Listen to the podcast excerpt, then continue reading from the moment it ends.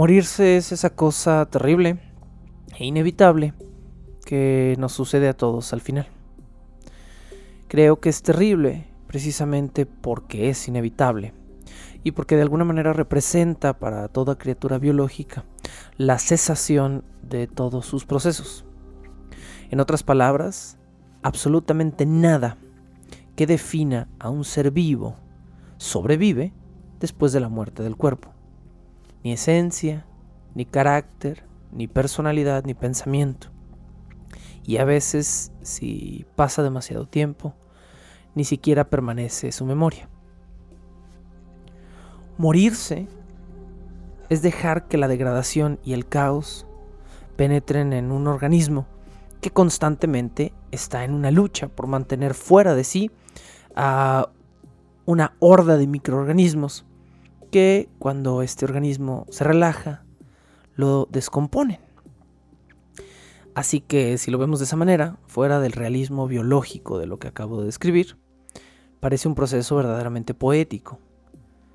Existimos de alguna manera porque estamos en una constante batalla contra todo lo que trata de hacernos desaparecer por completo.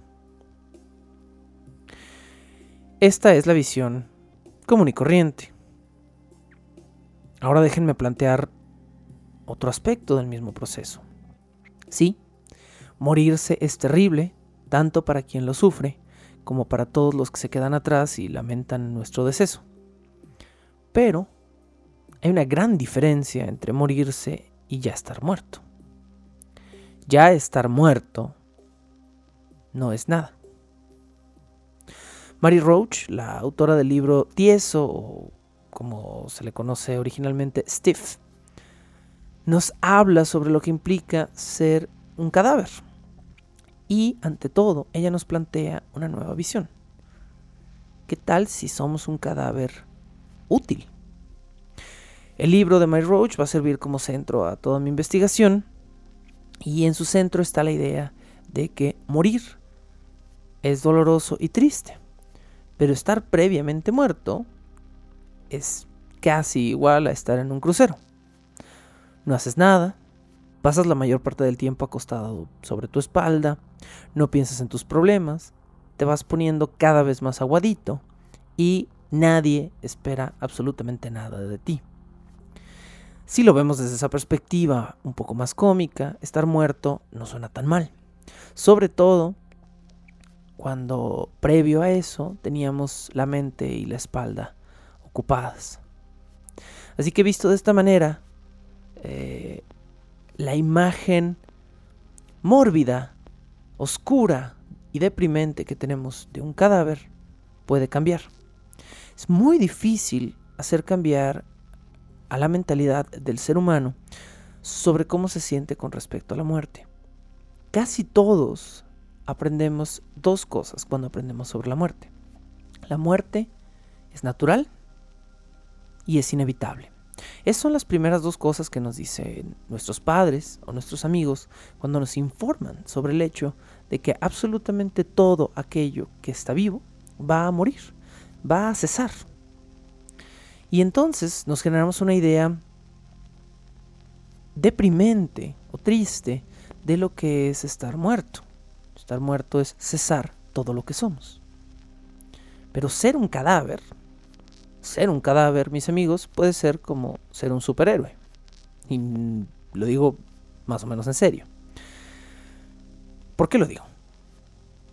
Un cadáver es un ser biológico que es un análogo perfecto a un ser humano vivo. Pero el cadáver no siente dolor, no siente vergüenza o frío. Y, como cualquier otro ser humano, tiene el poder de responder a las heridas, a golpes o a disecciones y múltiples análisis médicos exactamente de la misma manera que lo haría un ser humano vivo, pero obviamente sin sufrir en el proceso. Eso es lo que vuelve a un cadáver superheroico, de alguna manera. Tenemos a, un, a una superentidad biológica que es capaz de ser un análogo de nuestros cuerpos vivos y de informarnos sobre posibles enfermedades o mejoras médicas. Y los parientes vivos de esos cadáveres, ¿qué es lo primero que hacemos con estos análogos biológicos perfectos de un ser humano vivo? Pues, ¿qué hacemos? Los ponemos en una caja sellada los enterramos tres metros bajo tierra para que nadie pueda tocarlos o verlos. O bien los convertimos en cenizas, de manera que eh, el residuo que quede después se pueda compactar en el área de un pequeño adorno que se vea bien sobre la chimenea o en alguna mesa de la sala o el comedor. Y todo porque los seres humanos, los peculiares seres humanos, tenemos una muy mala relación con la muerte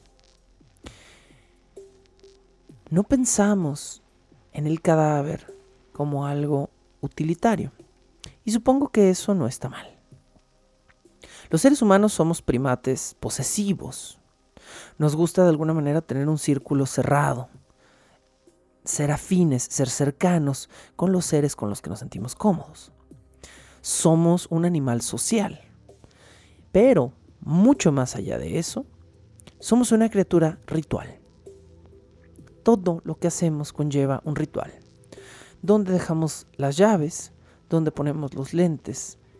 Si algunos de ustedes oran antes de la comida o de quedarse dormidos, si arrojan sal sobre su hombro, si tienen alguna superstición para comprar en ciertas fechas o de ciertas maneras, sea lo que sea, los primates humanos somos animales supersticiosos y la mayoría de nuestras supersticiones giran en torno al tema de la muerte.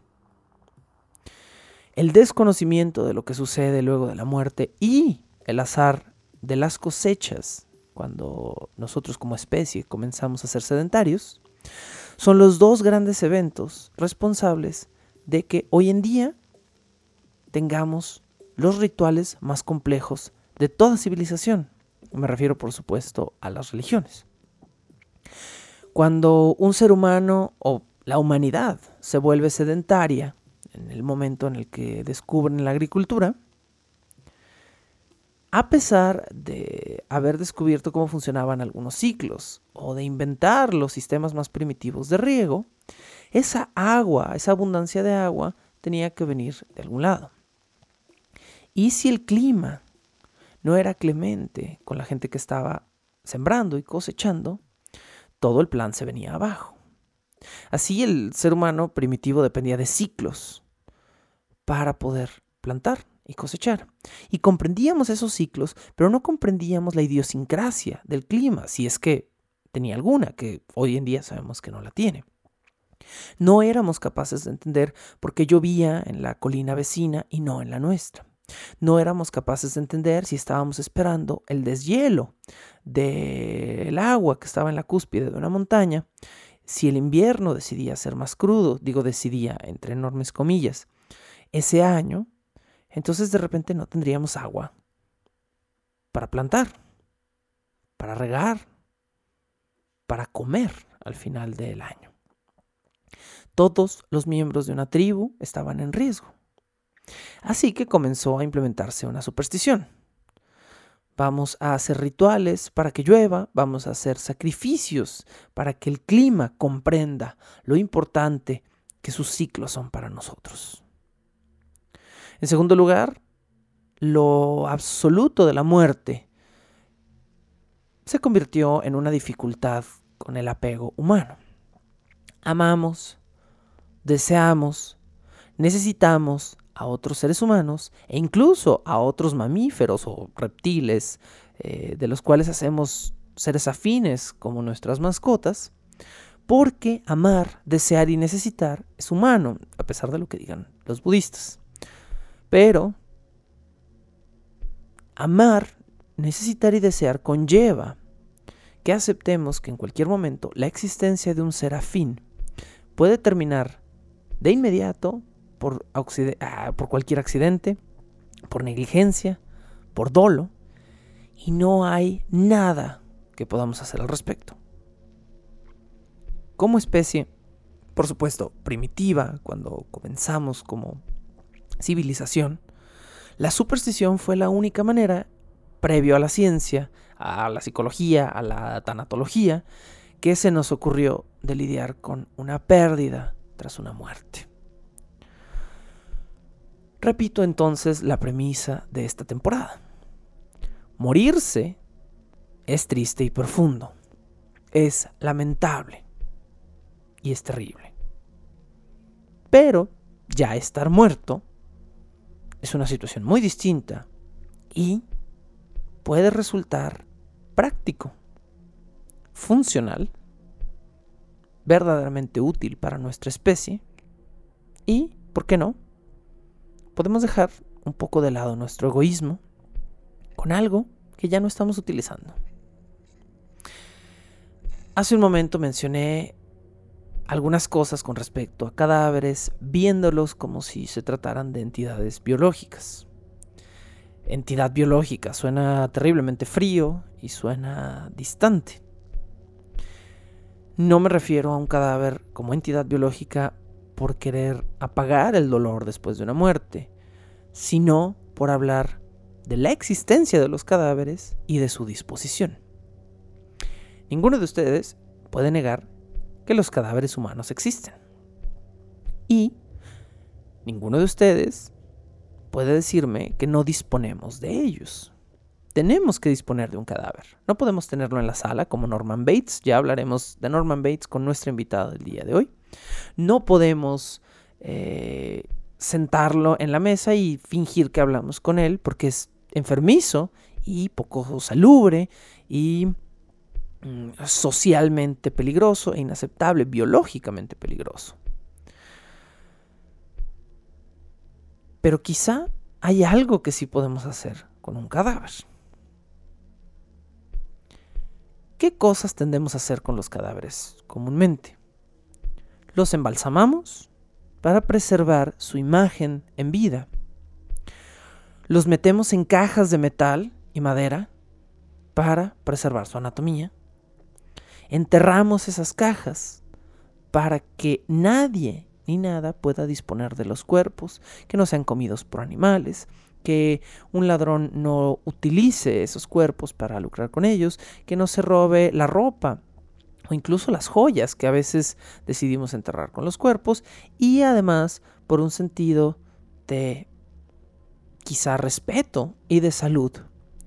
Y en el tercer caso, quemamos a estos muertos en un ejercicio que requiere de una gran cantidad de energía y que deja un residuo, pero que además genera otro residuo gaseoso que es contaminante. Sin embargo, hacemos todas estas cosas porque estamos pensando equivocadamente en lo que es un cadáver. Un cadáver no es la persona que amamos. La vida de esa persona residía en el colectivo de memorias y de características, de idiosincrasias, de juegos, de bromas que esa persona era. Pero la persona no es ni el cuerpo ni la cara que ahora le pertenecen a un cadáver.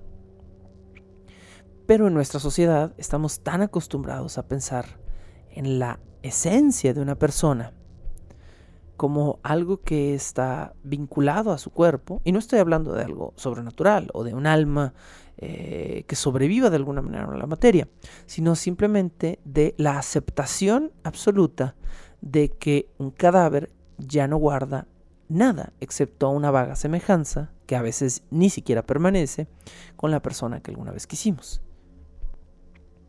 Los muertos al pozo y los vivos al gozo, ¿no? Dice por lo general la frase. Pero no es verdad. La verdad es que nos vamos juntos al pozo. Nos duele una muerte. Y recordamos y lamentamos y plañimos y lloramos algo que nos cuesta aceptar que jamás va a volver a ser. Repito que es inhumano pensar en un cadáver como algo funcional, como algo valioso. Pero a mí, personalmente, me llena de una peculiar esperanza pensar que algo vacío que alguna vez le sirvió a alguien que amé puede servir otra vez para que alguien más pueda amar o sentir. Que los órganos de ese cuerpo pueden ser cosechados después de ser donados. Que la piel de ese cuerpo puede salvar a una persona que agoniza. Que los ojos de ese cuerpo pueden hacer ver a otra persona.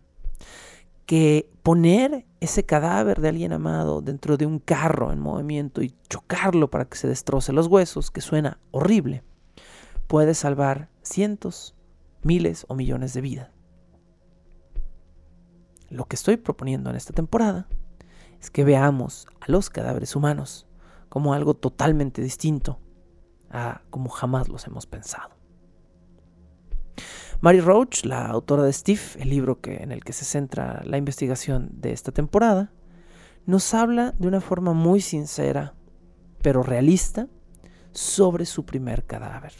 Y esta se convertirá en una de mis preguntas para los futuros invitados invitados que han tenido que lidiar en carne con cadáveres y que los han visto en persona, podríamos decir. ¿Qué nos dice Mary Roach al respecto de su primer cadáver? Nos dice, déjenme contarles sobre mi primer cadáver. Yo tenía 36 y ello tenía 81. Era de mi madre. Y noten que digo que era de mi madre y que no dije que fuera mi madre. Porque el cuerpo que alguna vez le había pertenecido a ella, ya no era ella. Mi madre nunca fue un cadáver, porque ninguna persona lo es. Eres una persona hasta que te mueres y luego dejas de serlo. Un cadáver toma tu lugar. Mi madre ya no era. Su cadáver era un casco vacío, o al menos a mí me lo parecía. Cuando mi hermano y yo fuimos a verla, nos paramos afuera de la sala del agente funerario un poco incómodos. El agente nos pasó a ver un ataúd que debimos haber reconocido porque nosotros lo habíamos escogido, pero cuando nos lo mostró no entendimos qué era lo que quería, hasta que como un host de restaurante señaló con su palma abierta en dirección al rostro de mi madre, o del cadáver de mi madre, que ahora estaba dentro del ataúd. Nosotros no habíamos solicitado verla, y el velorio era a ataúd cerrado, pero la vimos de cualquier manera porque él lo procuró. Le habían lavado el cabello y le habían puesto maquillaje. La verdad es que la gente funeraria hizo un gran trabajo, pero de alguna manera me sentí como si hubiera pedido el lavado de carrocería básico y me hubieran dado un detallado de lujo. Quería quejarme, aunque no dije nada. El agente funerario entonces dijo, tienen una hora. Y se marchó. ¿Una hora? ¿Una hora para qué? Mi madre había estado enferma por largo tiempo. Habíamos lamentado todo lo que había que lamentar juntas, en vida, mientras ella se iba poco a poco quedando sin poder siquiera comer. De cualquier manera, a mi hermano y a mí nos pareció rudo salir del cuarto, así que fuimos a ver su cadáver. Le toqué la frente por cariño, pero también en gran parte por curiosidad. Quería saber cómo se sentía tocar a alguien muerto. Solo puedo decir que su piel estaba tan fría como se habría sentido algo de vidrio o de metal. Cuando mi madre estaba enferma, le encantaba hacer el crucigrama del periódico Valley News. Mi hermano Rip traía consigo una copia y en ese momento nos preguntamos si debíamos hacer juntos un crucigrama más. Lloré mientras mi hermano leía las preguntas en voz alta para que todos escucharan. Entonces me vinieron a la cabeza las pequeñas cosas que realmente recordaba de mi madre en vida. Peculiarmente, cómo envolvía el pollo en piezas individuales de aluminio y luego les escribía encima la palabra pollo con un plumón. Verla ahí no era triste, porque ella era un cadáver. No era ella. Ella solo era el recuerdo.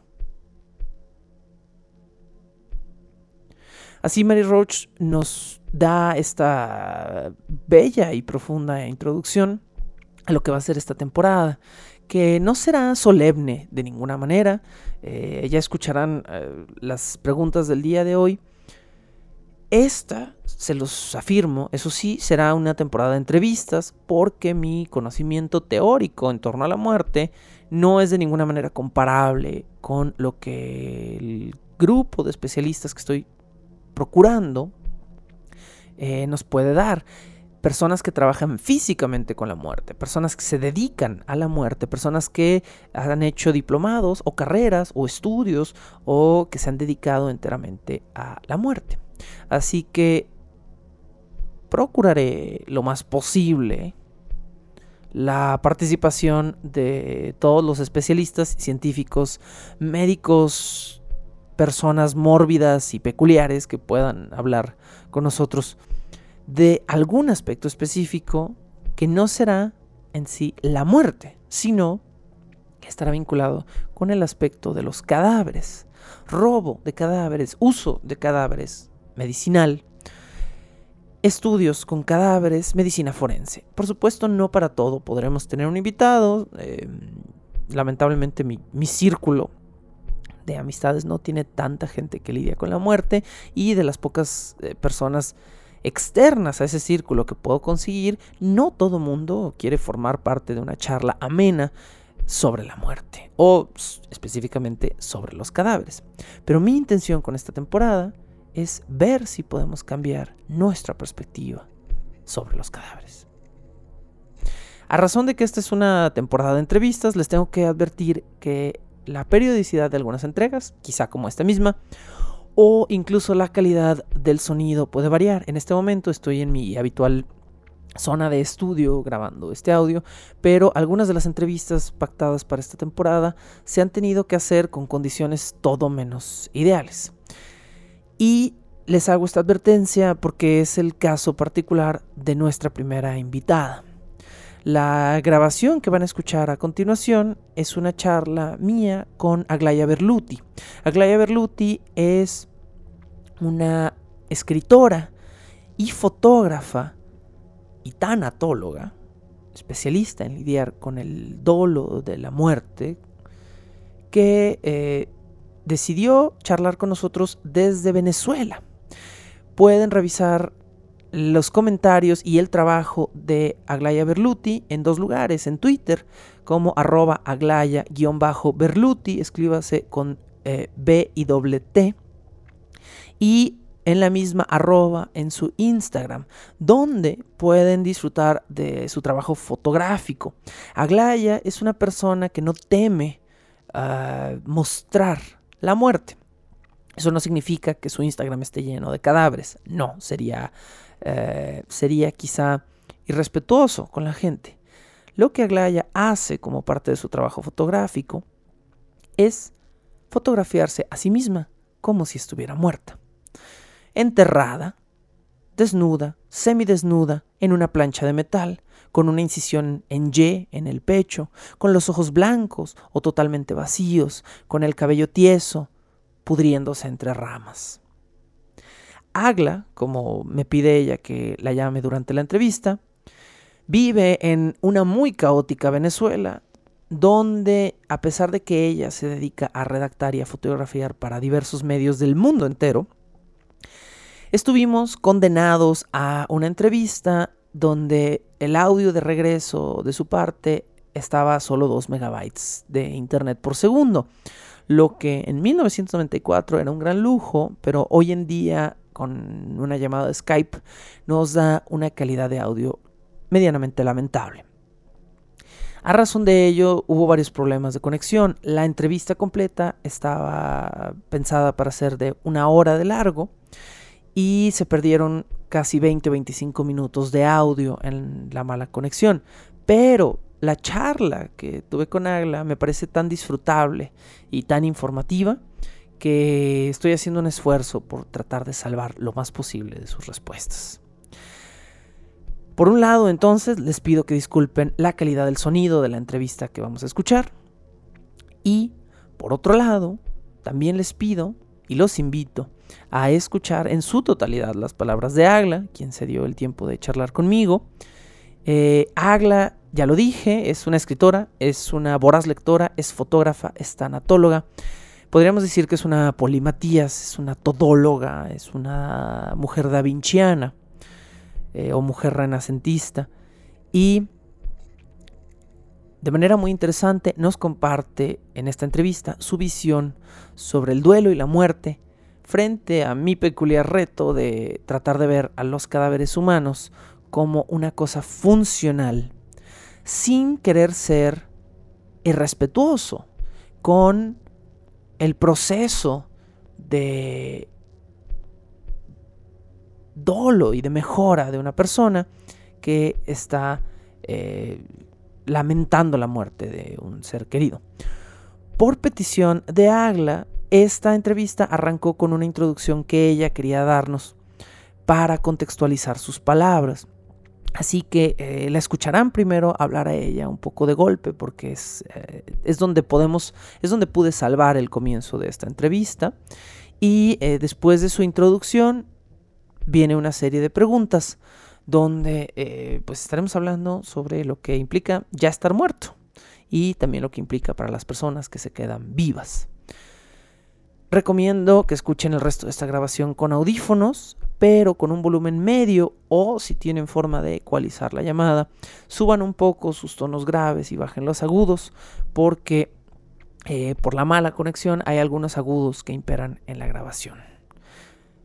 Así, los dejo con Aglaya Berluti.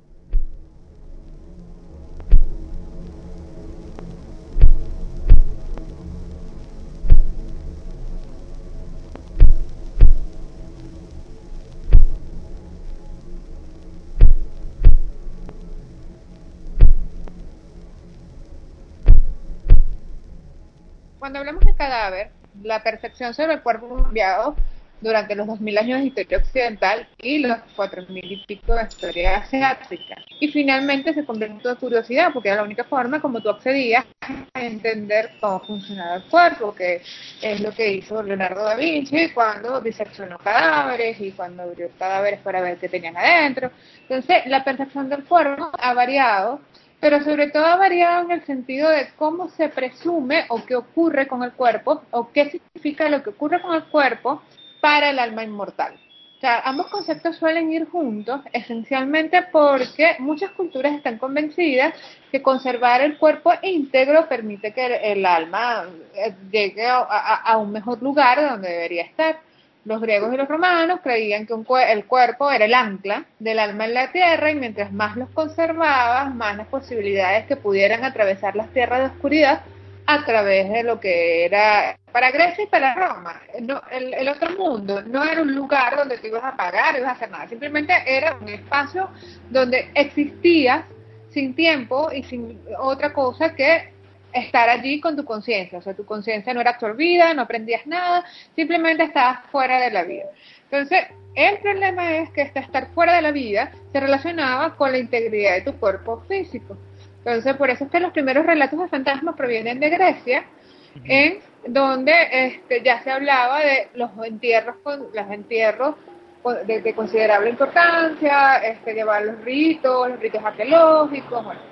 En Roma, que hacían era básicamente tomar el cuerpo y lo escondían, digamos, de la sociedad. O sea, la muerte no era ni buena ni mala, sino que simplemente no formaba parte de la vida social romana, que siempre estuvo muy enfocada hacia la vida y los, los placeres hedónicos, ¿no? a medida que transcurre el tiempo y se hace más complicado entender qué pasa, porque qué pasa. Los antiguos científicos eran grandes observadores porque no tenían herramientas ni conocimientos organizados sobre biología, no tenía todo, pues no había una universidad donde tú pudieras ir a ver. Entonces, ¿qué pasa? Por ejemplo, en China, el primer acercamiento sobre la protesta del cadáver o la forma como entendemos los cadáveres fue, digamos, la forma como nació la, la, actual medicina forense. En el, hubo un emperador, Chio II, este, que um, hubo una muerte en su, en su feudo y culparon a alguien. Y entonces resulta que este el médico del pueblo tomó toda o sea primero revisó la herida vio la herida y después revisó todas las palas de todos los campesinos que viven en el pueblo. Y después las puso y liberó una colonia de, de moscas que tenía. Todas fueron a una sola pala. Cuando fueron una sola pala que por cierto estaba muy limpia resulta que había sangre coagulada de la persona muerta dentro, dentro de las estrías y esa, fue la, esa es la que se considera la primera prueba forense de la historia, ¿no? Eso es fascinante, o sea, eh, ¿me puedes repetir nada más o nos puedes repetir de qué año es esta prueba o de qué periodo es esta prueba? Porque esas son cosas que no son datables, porque al principio, o sea, nadie dijo, wow, hicimos la primera prueba forense, sino que se guardó en un registro y se fue repitiendo hasta que se hizo este una especie de costumbre. Entonces, fue alrededor de la segunda dinastía Ming. Con un gobernador llamado Xiao II. entonces, pasaron cosas así. Entonces, fíjate, la perfección del cadáver como hecho real. Leonardo da Vinci escribió en una de sus notas críticas, Leonardo estaba totalmente fusionado al cuerpo humano y a él no le importaba si le metían preso o lo que pudiera pasar con él mientras pudiera averiguar que él se dio cuenta que el cuerpo humano nunca está tan vivo como cuando muere, que es la primera, el primer acercamiento que tuvo Leonardo con la idea de la medicina forense, que ya por cierto se estaba desarrollando en Padua en 1582. O sea, ya en 1582 había la noción, fíjate en algo para que entiendas qué importante es. Cuando tú mueres, a minuto de morir, todo, todo el sistema que te mantiene luchando contra las millones de bacterias que te rodean se detiene. Entonces todas estas colonias de bacterias que usualmente te mantienen con vida, la de tu tracto intestinal, las que están encima de tu piel, las que están, empiezan de alguna forma a trabajar para consumirte y llevarte a la tierra, que es extraño porque ese es el, gran adapto. El hecho es que en Padua fue la primera vez que se dieron cuenta que las, estas moscas que ponían larvas en, en, las partes húmedas del cadáver, los ojos, la nariz, no sé cuánto, eran las que descubrían inmediatamente cuando una persona había muerto, no importa que hubiese pasado un minuto. Entonces, bueno, de hecho la palabra cadáver proviene de la frase birmer carne, que es carne de cadáver, y este en, latín, y forma parte de la idea que en Padua sí se estaba investigando qué ocurría con el cuerpo una vez que la, supuestamente el alma les abandonaba. Ellos ellos siempre lo decían, ellos se dejan el alma al Vaticano, pero ellos estaban más interesados en lo que pasaban con la carne.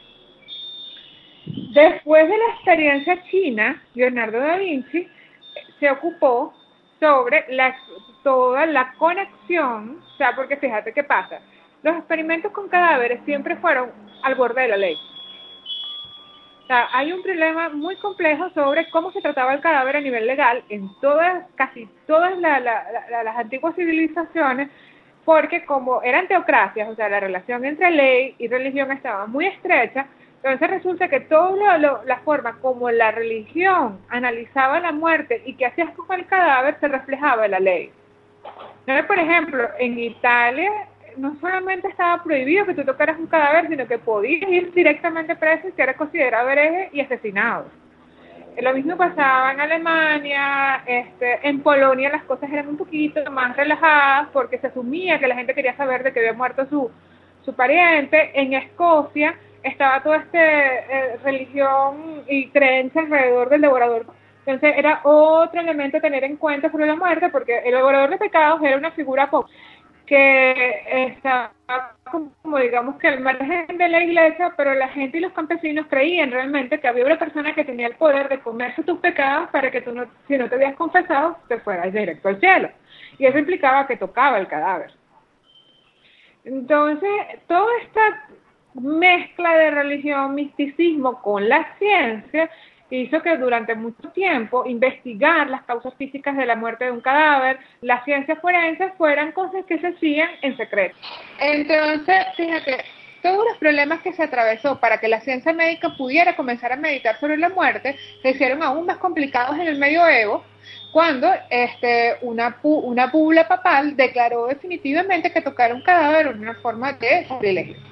Sea, tú no podías tocar cadáveres. O sea, si tú eras, por ejemplo, eh, ah, tenías una, una, o sea, eras de la gente que se, bueno, no se llamaban funerarios, se llamaban, eran parte de la gente que se ocupaba del asunto, entonces tenías que tener una cantidad de, ¿sabes?, de, de, de, precauciones. Además estaban todas estas supersticiones relacionadas con criaturas que nacían después de la muerte, como no se podía comprobar la muerte, se enterraba gente que realmente no moría y salía, entonces habían zombies y vampiros, que obviamente no eran nada de eso, esa cantidad de datos complejos, fue lo que provocó que nada más en el siglo XVI en Alemania, y justamente por extraño que parezca, un doctor que es uno de los precursores del personaje del doctor Victor Frankenstein, comenzara a analizar qué pasaba con el cuerpo humano con la muerte. Lo primero que hizo el doctor Dauffer fue medir la temperatura, pesar el cuerpo y sentarse a observar. O sea, él, cometió el sacrilegio, solo que en Alemania con, la reforma las cosas eran mucho más sencillas que la, la Europa cristianizada.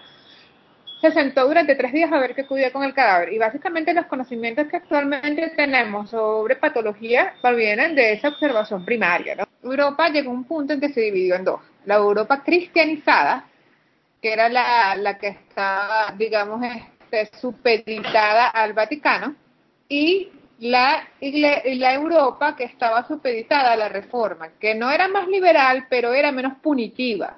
No te iban a matar por hacer algo, sino que simplemente era ostracismo o cualquier tipo de castigo, un castigo directo, pero no necesariamente un castigo de muerte. Eso hizo que las cosas científicas tuvieran que avalarse a través de esa diferencia. En Alemania hubo al menos cuatro doctores que fueron, digamos que los precursores de cómo entender, de cómo después Mary Shelley creó un doctor Frankenstein. Victor Frankenstein, de hecho, no es que existió, hay una Villa Frankenstein en Alemania. Lo puedes googlear y todo, que todo el mundo se muere la risa cuando lo descubre. Siempre que yo doy una charla y lo digo, la gente sale corriendo a googlearlo. Sí, es que es cómico, porque la gente cree que es que Mary Shelley tuvo una iluminación divina. No, Mary Shelley era una escritora que investigaba. Entonces, fíjate en algo. Hubo tres doctores que tú podías decir que siguiendo su línea puedes saber qué pasó con la perfección del cadáver a nivel, digamos que a nivel, este, a, nivel legal y a nivel religioso. El primero fue el doctor Duffer, que fue este un médico alemán que fue el que hizo esto que te comenté, no sé si lo llegaste a escuchar, de este, le midió la temperatura del cadáver, lo pesó y después se quedó sentado al lado del cadáver durante tres días para observar qué era lo que pasaba con el cadáver. Él quería saber exactamente cuál era el proceso que nadie había visto hasta ahora, porque la gente solía pensar que era de mal augurio, era terrible, entonces la gente simplemente agarraba el cadáver, lo envolvía en la mortaja y lo enterraba. El doctor fue el primero en ver todo lo que pasaba, al menos los primeros tres días, y esas conclusiones fueron pasando como grandes secretos de ocultismo, pero en realidad no eran secretos de ocultismo, eran notas preliminares de la ciencia forense. Todas estas notas se mantienen en la, eh, la, digamos que la Facultad de Anatomía de la Universidad de Padua, que todavía se pueden consultar a nivel digital, y te dan muestras que la que los grandes científicos de nuestra era le deben muchísimo a esta gente curiosa. Uno de ellos, obviamente, era Leonardo da Vinci, que este, compraba cadáveres a los, a, los hombres de la resurrección, que eran estos hombres que robaban cadáveres en, la, en los cementerios, los sacaban los que no tenían familia, los entregaban a los médicos, los médicos hacían disecciones. Entonces, básicamente, toda esta noción del cadáver como parámetro para comprender el cuerpo humano empezó más o menos en el siglo XVI. Y fue en el siglo XVI cuando la gente empezó a preguntar si el cadáver y el, alma tenían una relación. ¿no? Cuando tú te, te haces la pregunta, pero tienen una relación y te das cuenta que probablemente no, es cuando nacen la mayoría de los ateos. Es un tema, y es un tema complejo, Sergio, porque es desafía tu creencia, ¿no?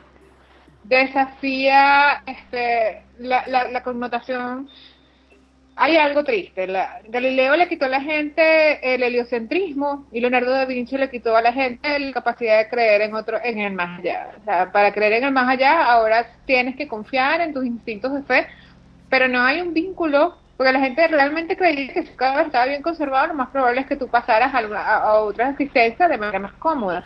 Una creencia que, por ejemplo, produjo los patrimonios fantasmas en China, que todavía se llevan a cabo me interesa un preguntarte a, razón de la forma en la que acabas de hablar sobre la creencia sobrenatural. Eh, desde tu perspectiva racional, médica, leída, entendida, a pesar de ello, suena como si albergaras una especie de nostalgia por tener una creencia sobrenatural. Es decir, no suena como que seas una persona particularmente creyente, suena como que quisieras creer. Y me interesaría que nos hablaras un poco de eso. Tienes, albergas una creencia sobrenatural sobre la muerte y al mismo tiempo, si no, desearías poder creer que la conciencia humana permanece o continúa en una esencia después del cuerpo?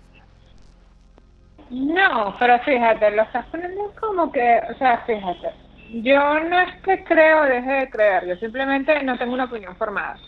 O sea, yo este, he tenido experiencias que yo siempre califico de inexplicables y para mí hay, hay un renglón de cosas que yo no, no sé qué vi, no sé qué sentí, no sé qué escuché, todavía no tengo claro si fueron errores de percepción o sensibilidad. Entonces, ¿qué pasa? No, yo puedo pensar en que puede haber una dimensión de las cosas que yo no entiendo o que simplemente hay una dimensión física. O sea, hay cosas que la física, por ejemplo, podrían explicar este el hecho de, la, de que el alma humana no muera, ¿no?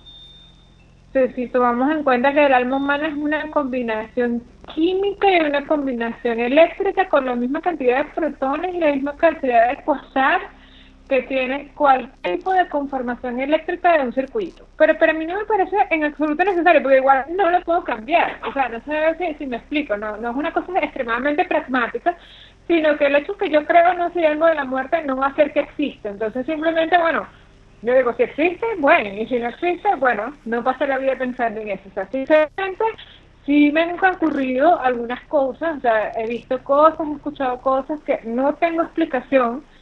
Y bueno, cuando tú no tienes explicación para ciertas cosas, hay como una especie de espacio donde tú dices, pero ¿esto qué podría significar? Pero adjudicarle un espacio o adjudicarle un nombre, por ejemplo, vi un fantasma, ya eso quiere decir que estás creyendo en algo. Sea, simplemente digo, bueno, un error de percepción que soy incapaz de analizar.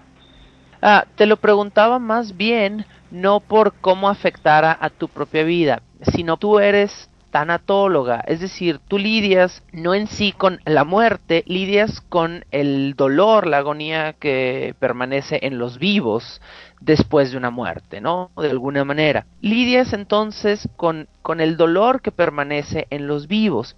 Y entonces mi pregunta hacia tu creencia va más enfocada a preguntarte cómo, eh, cómo la idea de una existencia posvida o de una creencia sobrenatural afecta o si no afecta en absoluto el proceso que tú vives con gente que pierde a alguien querido. Es decir, la creencia sobrenatural a ti te parece que es un ancla funcional para evitar la agonía de un ser querido muerto o la dejas totalmente de lado y te abocas al aspecto racional y al aspecto biológico de que la muerte es una parte natural de la vida del ser humano. El duelo y el luto son percepciones, son estructuras mentales que todo el que sufre una pérdida tiene que vivir. O sea, tienes que afrontar el sentido de la ausencia, tienes que afrontar el sentido de que ya esa persona no está y no todas las personas tienen las mismas creencias. O sea, tú tienes que aplicar el mismo conocimiento para un musulmán que está pensando que quizás su, su familiar llegó y conoció a Allah y tiene 100 vírgenes a, su disposición y todo este asunto, o de un cristiano que, que imagina a San Pedro, hola, menos mal llegaste y te está esperando tu perro y todo este asunto. Entonces, el problema es que les brinde las herramientas para entender que cualquiera sea tu creencia, el tema básico es que tú tienes que aceptar que la muerte es un proceso natural e inevitable, pero tampoco tiene que ser por completo traumático para los que sobreviven. O sea, el hecho es que nosotros nos crían, fíjate, nuestra cultura actual está obsesionada en desaparecer a la muerte. la, la, cultura actual está obsesionada con la belleza, la juventud. En el momento que, se, que ya no eres bello, que ya no eres joven, que tienes achaques de la edad, que llegas a los 80 años, comienza el pánico en una generación que simplemente jamás se preparó para atender la idea de que iba a morir. Lo que te trata de comportarte es el hecho de que aceptas que hay un cambio definitivo, indestructible y sobre todo inevitable sobre tu cuerpo y todavía cómo te relacionas con él. La muerte básicamente ocurrirá lo que hagas. Entonces la cuestión es que tú aceptas que no solamente va a ocurrir, sino que además va a ocurrir de una forma en que puede ser traumático para ti o traumático para tus familiares o simplemente un paso de conciencia, cual sea, que le permite a tus familiares aceptar tu ausencia de la forma más sana posible.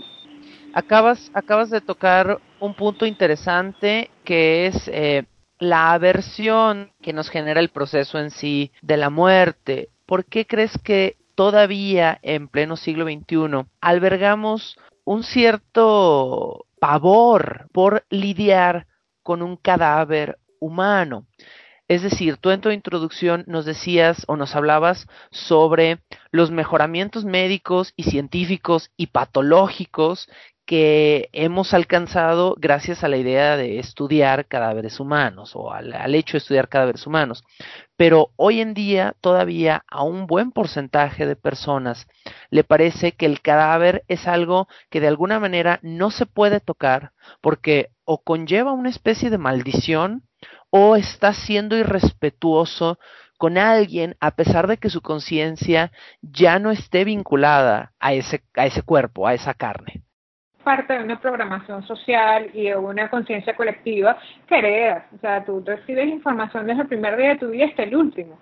Entonces, si durante toda tu vida la aversión a la muerte, la fobia a la muerte se te inculca, a la gente le, la aterroriza ver un cementerio, le aterroriza un velorio, le aterroriza un cadáver, desnaturaliza el hecho de que la gente tenga una relación cercana con la muerte. Por ejemplo, la, la, fotografía post-mortem sigue aterrorizando a mucha gente. Mis fotografías, que son básicamente recreaciones estéticas de de la fotografía bueno, causa un terror que yo misma me da risa, ¿no? Entonces es un tema de absorción del mensaje que la muerte es algo malo. La muerte no es mala ni buena, la muerte te va a ocurrir, la muerte es un hecho natural. O sea, la muerte es como una enfermedad, la muerte es como crecer, la muerte es como tantas situaciones de tu vida. Lo que pasa es que la muerte es irrevocable. Entonces, la cualidad irrevocable de la muerte, que tú no tengas control, que no haya forma de que lo reviertas, que no haya una manera que la sociedad le pueda dar una explicación totalmente satisfactoria, es lo que hace que sea complicado para muchísima gente digerir el tema, ¿no? Acabas de tocar otro punto que yo también quería tocar contigo y es el aspecto de tu fotografía además de ser escritora, además de ser tanatóloga y además de ser, eh, me queda claro, una persona que tiene interés por leer de absolutamente todos los temas del planeta, eres fotógrafa. Y gran parte de la fotografía que yo he visto tuya es precisamente una fotografía que abreva en el tema de la muerte. Te, te, te autorretratas como un cadáver, con con incisiones en Y en el pecho, eh, con los ojos vacíos, con la mirada perdida, con sangre en los labios, con rosas sobre el pecho, desnuda o semidesnuda como un cadáver. Mi pregunta es, ¿encuentras un uso positivo en la imagen de la muerte o tu fotografía de alguna manera crees que desmitifica esta visión terrible de la muerte? Bueno, lo que ocurre con mi fotografía es que son ritualizaciones de mi proceso sobre la muerte, ¿no? A medida que yo voy profundizando en el tema, mi fotografía va cambiando. Al principio era muy ideal, que porque estaba tocando, en el, en el diplomado estaba tocando todo lo que era, ¿sabes?, las acepciones místicas del tema. Después se volvió más cruel, después se volvió más dura, después se volvió más directa finalmente una que todavía no, no he publicado, que es una donde estoy básicamente enterrada, como si fuera un cadáver soporifado de la tierra. O sea, es un tema que yo creo que en la medida que ritualices y desacralices la idea de que la muerte es mala y luego por los medios a tus recursos a tu disposición, vas a entender mejor tus procesos mentales. O sea, relacionarte con la muerte no es mórbido, relacionarte con la muerte te permite aprender mejor sobre la vida, ¿no? Te permite, este, o sea, vamos, vamos a empezar por algo, Sergio. Yo vivo en el tercer país más peligroso del mundo y vivo en la primera ciudad más peligrosa del mundo. Hay una bala con tu nombre. Entonces, yo creo que negar el hecho de que la muerte es un compañero perpetuo es, es básicamente, ¿sabes? Mutilar una parte de tu y vivir engañado. Entonces, yo simplemente en vez de vivir engañado, lo que le hice fue, bueno, frontalmente. A mí me gusta, además me encanta mi fotografía, perdón. me encanta que, que la gente se terrorice. A mí me parece súper curioso cuando la gente a mí siempre me piden fotografías en medio y yo siempre tengo que preguntar, bueno, ¿quieres que parezca muerta o parezca viva? Y la gente se muere de conmigo porque realmente es eso, o sea, yo tengo fotografías de perfiles diferentes en algunas partes donde con los ojos vacíos y la vaina, entonces obviamente que es un tema que hay que trabajarlo, pero sí es un tema que, que la muerte tiene que quitarse ese, ese emblema de, ¿sabes?, de, de, oscuridad latente, porque no lo es, la muerte no es nada, es un paso biológico a la que le estamos dando significado. Oye, Agla, eh, me fascina que, que veas con esta ligereza la muerte, porque más que aterrarme o más que asustarme a mí, tu proceso y tu fotografía, eh, yo quiero, durante esta pequeña entrevista, obligar a hacerte pensar todavía más allá. Es decir, yo quiero preguntarte ahora, si no crees que de alguna manera un cadáver que no se utiliza es un cadáver desperdiciado. Antes de que pienses que estoy loco, me explico.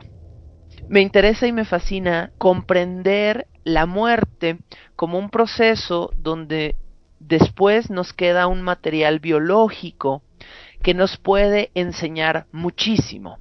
Hay gente que hace autos más seguros por medio de cadáveres. Hay gente que descubre curas de enfermedades. Los anatomistas no tendrían hoy en día el acceso que tienen a dibujos, ilustraciones, imágenes tridimensionales si no se experimentara con cadáver. Entonces te voy a hacer una pregunta que te va a parecer muy extraña. Un cadáver que se crema, un cadáver que se entierra, no es de alguna manera un, material, un desperdiciado que podría utilizarse de manera funcional para mejorarnos como médicos y como seres humanos? Es que fíjate, depende, ¿no? Porque yo sí, o sea, yo sí estoy convencida de que una vez que mueres no tiene ningún sentido conservar un cadáver. Yo creo sí que este, los cadáveres deberían ser desacralizados como señal de duelo, porque no lo son. De hecho, si alguien se quiere aferrar un cadáver para pasar el duelo, lo que va a hacer es que se va a volver loco porque va a empezar a ver cómo se deteriora. Entonces, el tema es que esa conexión que se, que se realiza culturalmente sobre el cadáver como una forma de despedir, lo que estaba haciendo es básicamente lo contrario, lo que es en desesperación. imagínate tú que tú le digas a un testigo de Jehová que realmente está convencido que el cuerpo se conserva porque en algún momento vas a resucitar y te vas a ir volando al cielo, de repente veas, yo le explico exactamente qué pasa los primeros tres, tres días de, de, la, de la putrefacción, es un proceso extremadamente biológico y extremadamente duro. Entonces, ¿qué pasa? Yo sí creo, totalmente convencida, que se debería desacralizar y quitarle la importancia ritualista que se le da al cadáver. Ahora, ¿cuál es el problema? Que acuérdate que los ritos funerarios, los ritos de duelo, los ritos de luto, no son para nadie en particular, sino para los que se quedan, los esposos, los hijos, las esposas, las madres, etcétera. Entonces, habría que hacer una negociación cultural, digamos, para que ese tránsito de la muerte prescindiera del cadáver y bueno nada la gente pudiera tener una mayor concepción sobre el duelo y el consuelo pero relacionado con la memoria de la persona y no con su permanencia física que se les va a destrozar en un mes y medio.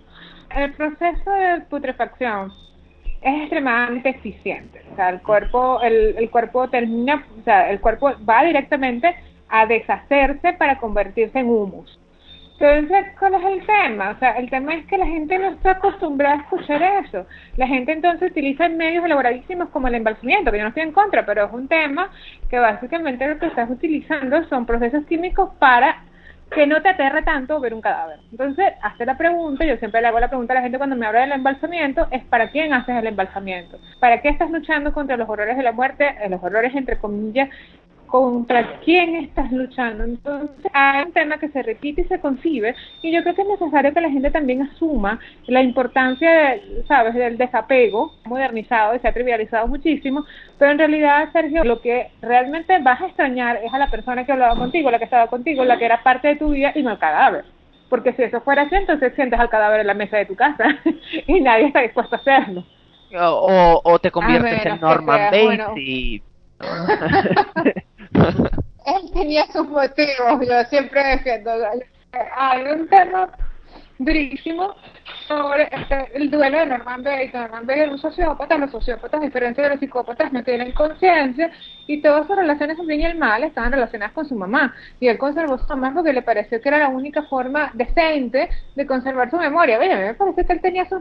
Y cuando lees el libro te das cuenta incluso que la relación era mucho más profunda, no incestuosa, como siempre dicen, que vete a saber qué hacían, para y no, nada, no hacían nada, simplemente estaban unidos. O sea, estaban unidos y, hay cosas que la gente simplemente no puede, no, no puede deshacerse. Eso es todo me da mucho gusto estar hablando con una persona que defiende los motivos de Norman Bates para mantener el cadáver desecado de su madre en un hotel.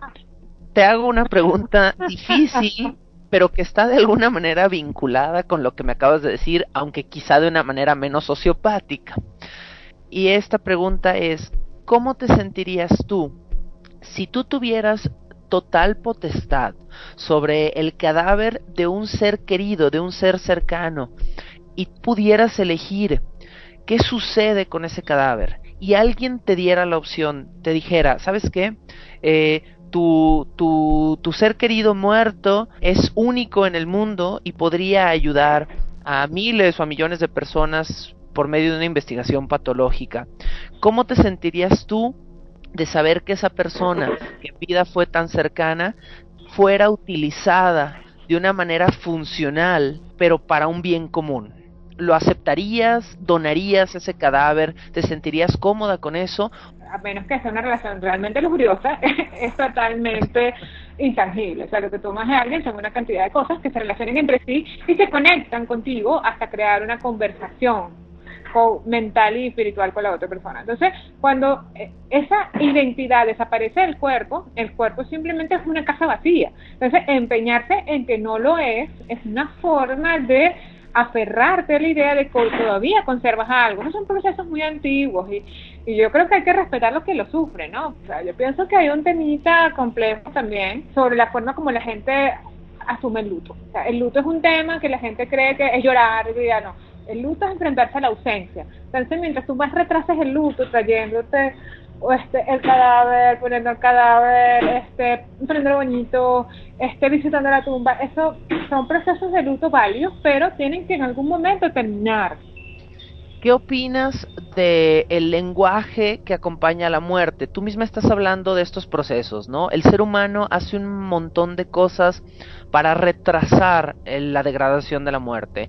Embalsama, mete en ataúdes sellados a un cadáver, evita de alguna manera la muerte. Mi pregunta es, ¿qué opinas del lenguaje de la muerte en torno a todas estas palabras que a veces utilizamos para evitar decir que una persona murió? Tenemos toda una serie de términos. La persona se fue, la persona falleció, la persona pasó a mejor vida. Incluso con nuestra comida, a veces creo que tenemos, guardamos una distancia para no decir que estamos comiendo cerdos y vacas, decimos que estamos comiendo puerco y res. De alguna manera dentro del lenguaje hacemos una separación con la muerte. ¿Crees que eso, ese lenguaje debería cambiar? Para que fuéramos capaces en este aprendizaje constante que dices que nos meten en la cabeza de la muerte, de lidiar con ella? Es que lo que pasa es que las palabras tienen poder. Entonces, cuando tú eh, usas el eufemismo para referirte a la muerte, te estás protegiendo y es una forma de poder. Acuérdate que todos tenemos la ilusión del control. Todos estamos convencidos de que de alguna forma podemos controlar el pánico, el dolor, la angustia. Entonces, lo hacemos a través de las palabras.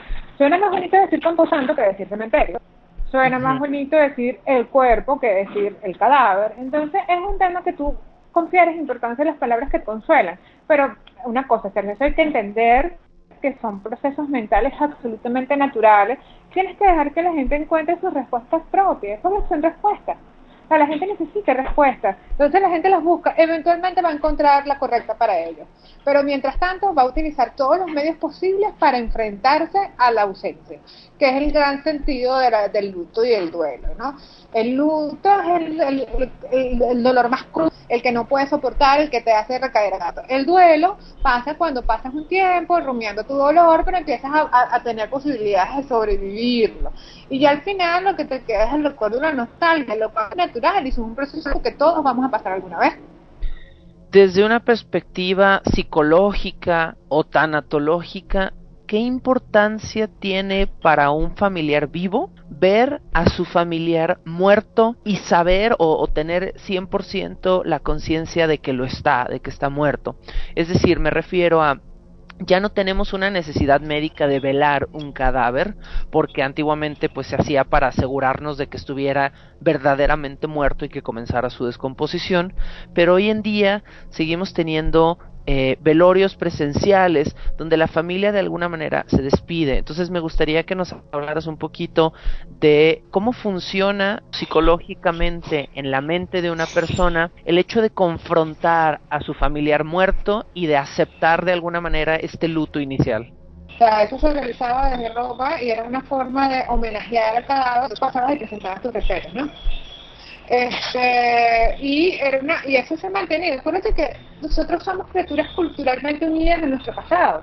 Entonces, ¿qué pasa? Todavía velar un marzo en Latinoamérica que somos tan, tan, tan, tropicales y caribeños. O sea, es un tema que entonces, bueno, no es nada más el tener el muerto, sino traer las clavileñas y llorar y tirarte en el piso y hacer todo un escándalo que te vas a sentir mejor y vas a sentir que de alguna forma exteriorizaste el dolor. Entonces, son formas de construir una, una estructura de duelo. Me parece sumamente interesante con el estudio porque es una cosa lindísima, ¿no? Entonces, eh, hay una forma lindísima y sobre todo sobre todo muy muy muy amable que es que cuando la gente se da cuenta que ya no pueden hacer más por esa persona que murió empieza a hacer más cosas por sí mismo y que les rodea. Básicamente el luto hace que tú tengas que abrirte la posibilidad que la vida sigue aunque no quieras. Y ese es el ese es el objetivo del luto en cuanto a los procesos de la muerte, Agla, tú misma decías que estabas en contra de embalsamar, de agregar químicos a un cadáver para para preservar su, su, su, permanencia física o biológica de alguna manera en su estado. Quiero ahondar un poquito en esto. Hace años la Iglesia Católica ni siquiera aceptaba la cremación. Y entonces la mayoría de la gente decidía deshacerse de un cuerpo o decidía eh, disponer de este cuerpo enterrándolo. Hoy en día, tanto enterrar como cremar se consideran eh, dos formas de disponer de un cuerpo que son a largo plazo problemáticas. Ambas tienen una contaminación, por ejemplo. Eh, enterrar un cadáver que ha sido tratado con químicos contamina el suelo y cremar un cadáver genera, eh, genera residuos y genera problemas, genera una cierta contaminación. ¿Qué sugerirías tú o qué creerías tú que es una forma más, más responsable de disponer de un cadáver, de manera que la gente no sienta que se está siendo irrespetuoso con ese cadáver, pero que tampoco sigamos contaminando suelo y aire a través de esa disposición de un cuerpo. Pero es que fíjate, la disposición del cuerpo, mira, ya vamos a ver. Eh, hemos hablado de todo el proceso que atravesó Fojo antes de ser considerado un acto sacramental, ¿ok? Entonces, hay un tema básico, tienes que tenerlo en cuenta. O sea, hay una gran idea sobre el cadáver como despojo que es muy nueva. El cadáver como despojo antes se consideraba un algo sacramental, después se consideró un recuerdo, después se considera propiedad de la familia y ahora se considera que hay que desecharlo. Entonces, esa evolución viene con la ciencia. Y a la medida que la ciencia te permite o sea, no solamente reconstruye tu manera de entender lo que es un cadáver, sino que permite reconstruir tu opinión de la muerte. Hay una página muy interesante que se llama, este, mm, es una persona en Estados Unidos que hace investigaciones tanatológicas. Los vaporiza, los convierte en humus, los, los mete en un árbol, los convierte en piedras, los convierte... Entonces hay un tema sobre qué, cómo disponer el cadáver que habla sobre la, la evolución de los tiempos, ¿no? Entonces, ah, ese tema me parece complicado, ¿no? Agla, si, si tú pudieras elegir ah, y ponte, ponte en la situación eh, más idílica. Digamos que tú de alguna manera puedes controlar cuál es el destino de tu propio cuerpo luego de tu propia muerte.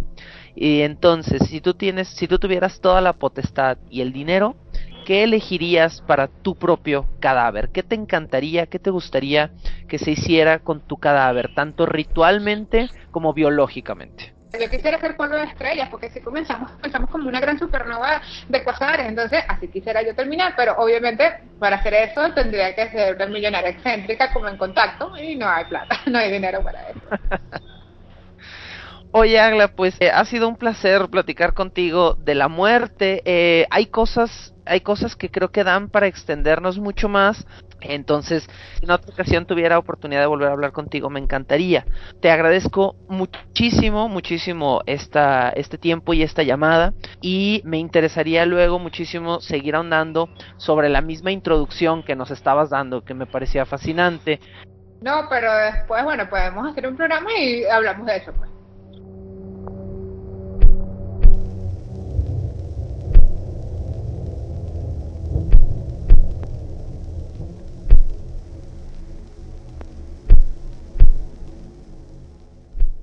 Espero que hayan disfrutado de la charla entre Agla y yo, donde pues con algo de Leonardo da Vinci, un poquito de Frankenstein, mucho Norman Bates, cerramos este primer episodio de esta nueva temporada de Bajo el Puente del Troll, titulada La vida de los cadáveres.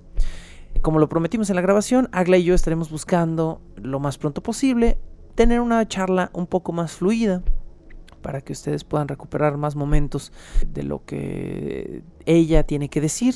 Y pues de momento solo culpamos al gobierno venezolano. Seguimos justificando a Norman Bates con su mamá muerta y pensamos, o me gustaría pensar que ustedes lo piensan, que quizá un cadáver es algo que en vez de enterrar, ocultar o quemar, podríamos utilizar para hacer algo increíble. Esto es Bajo el Puente del Troll. Y como siempre les agradezco muchísimo estar atentos y escuchar. La locución, la producción y la música original de este programa son creadas por Sergio Vicencio. Ve a patreon.com diagonal Sergio Vicencio y apoya este podcast para obtener horas de contenido adicional. Búscame como arroba recuadro blanco en Twitter e Instagram o como Sergio Vicencio en YouTube para darme tu opinión sobre este podcast.